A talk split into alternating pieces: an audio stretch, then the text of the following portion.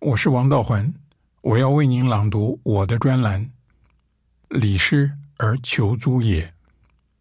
一七八五年七月十二日下午，富兰克林离开巴黎寓所，经由英国返回美国费城，他的驻法公使一职移交杰弗逊。杰弗逊前一年便抵达巴黎，加入美国国会代表团。与欧洲各国协商友好贸易条约。杰弗逊为新职拜会法国外交部长时，据说一向亲美的部长对他说：“你取代了富兰克林，言下不无贺喜之意。”可是杰弗逊的答复叫人心折：“我是继任，没有人可以取代富兰克林。”这句话不但漂亮，也中肯。富兰克林是著名的发明家、科学家，出使法国，受各界尊敬，可谓成于中，行于外。杰弗逊是美国独立宣言起草人，鼓吹造反有理。从欧洲统治阶层的角度看待他，着实有些尴尬。但是杰弗逊来到巴黎，怀有科学目的。说服法国著名自然学者布丰，布丰是王家花园与王家自然史收藏品的总管，有那么大的靠山，做起研究来自然特别起劲。一七四九年起，他的自然史开始出版，到他过世已累积三十六册。由于他文笔优美，这套书在上流社会极受欢迎。不过，布丰借自然史散播的一个理论，颇令杰弗逊起坐不能平。简言之，就是气候决定论。气候影响生物的体质、性情、材质。其实这套说法并不是布丰独创的，只是传统智慧。古希腊的希波克拉底斯论述四叶说：血液、粘液。黄胆汁和黑胆汁就把气候带上了。气候会影响人体四叶平衡。运用这套说法，很容易导出西班牙人热情、英国人冷淡的结论。以尝试运用气候对生理的可能影响，也能煞有介事地夸夸其谈。例如，孟德斯鸠在《法益》中就断言。生活在温带北方的人比较像年轻人，勇往直前，因为寒冷的气候使人精神抖擞；而热带国家的人民比较像老人，遇事提不起劲，畏喜不前。自然学者则直截了当。瑞典科学院派往北美洲调查自然史的康姆。任务之一是寻找有用的农业资源。他在旅行日志中评论道：“北美洲的气候使生物丧失活力，因而比欧洲的个儿小，寿命短。”法国启蒙学者雷拿勒甚至讥嘲美洲至今还没有出现过优秀的诗人、高明的数学家。或精通任何一门文理学科的天才，布丰更极端。他发现新世界的动物都比旧世界的小得多，无论原因是什么，那就是退化。他推测气候是主因。新世界的动物与旧世界的同出一源，不是不可能。后来他们与旧世界的同胞。因海陆障碍而隔绝开来，久而久之，受全新的气候熏陶，那种气候必然也因为地理因素而有自己的特色。结果，新世界的动物不但身材缩小，性情也变了。对于美国开国先贤，这些论断是可忍，孰不可忍。于是，杰弗逊在起草独立宣言的同时，开始在日记上记录气温，他想证明人为的努力可以改变气候。此外，他开始搜集野生动物的资讯，例如布丰在自然史里讨论过的北美史前巨兽，便足以反驳他的论断。原来布丰在自然史第九册讨论北美洲出土的乳齿象与西伯利亚的猛犸象，指出它们的体型远超过现生大象，令人惊讶。可是它们都已经灭绝了。更重要的是，乳齿象与猛犸象都与现生象不同，是不同的物种。然而，布丰的同事，动物解剖学家，并不同意。他认为，北美与西伯利亚的巨兽化石与现生大象没有显著差异，充其量只是体型更大罢了。布丰在《自然史》第十一册报道了同事的意见，显然表示同意。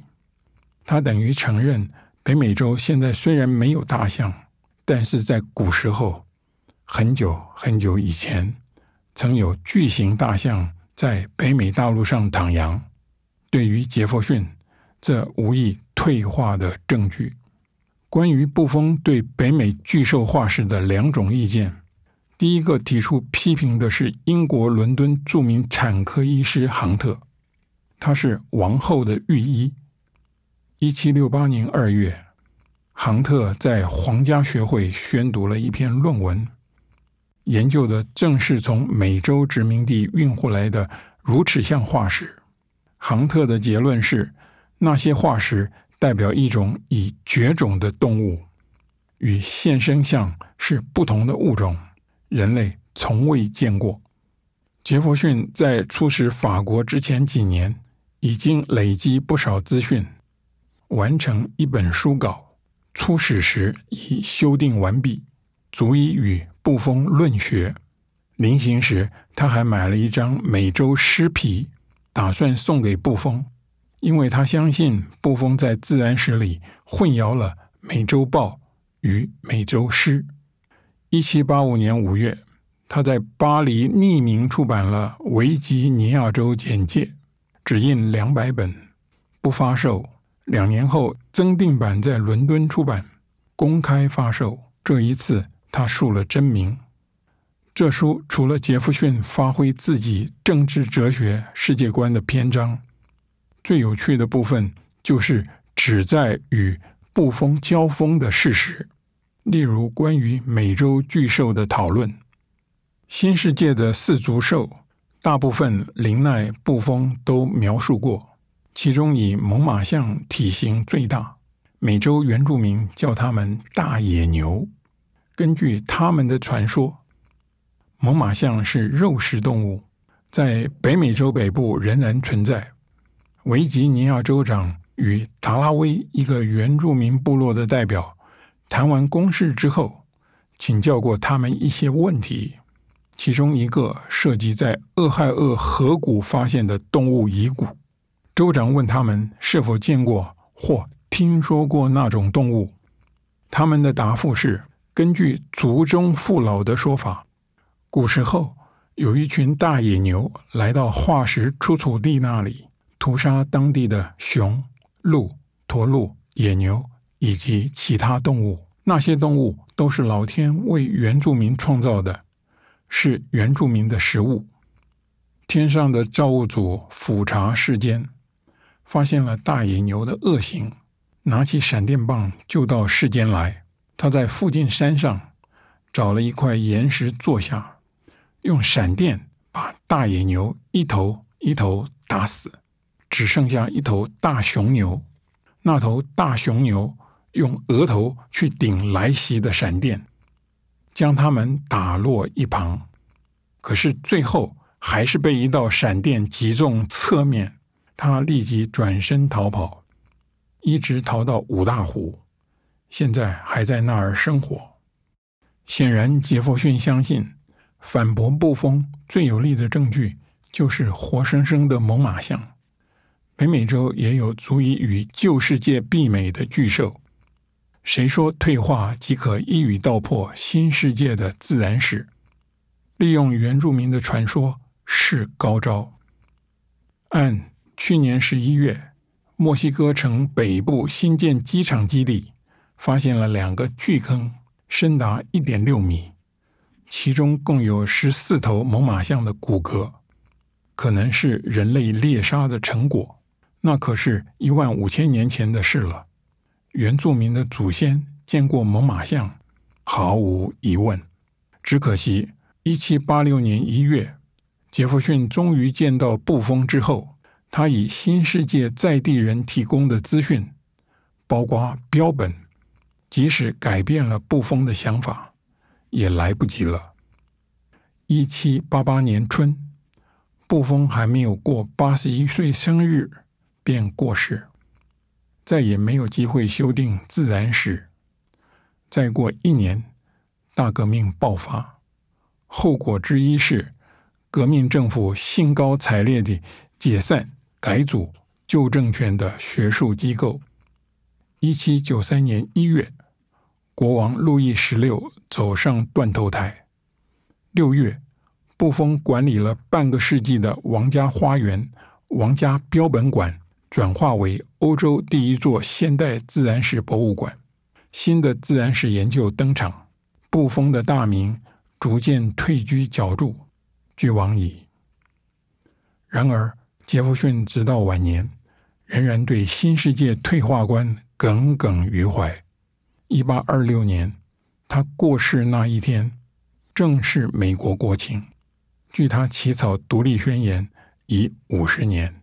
众多悼词中，纽约科学院创始人之一米丘尔的赞语，可能最能引起他的共鸣。杰弗逊对于新世界退化论的驳斥，无意第二篇独立宣言，追求美洲独立。抚今追昔，莫非现在美国政府质疑全球暖化说，退出京都协议、巴黎协议，也是在追求美洲独立？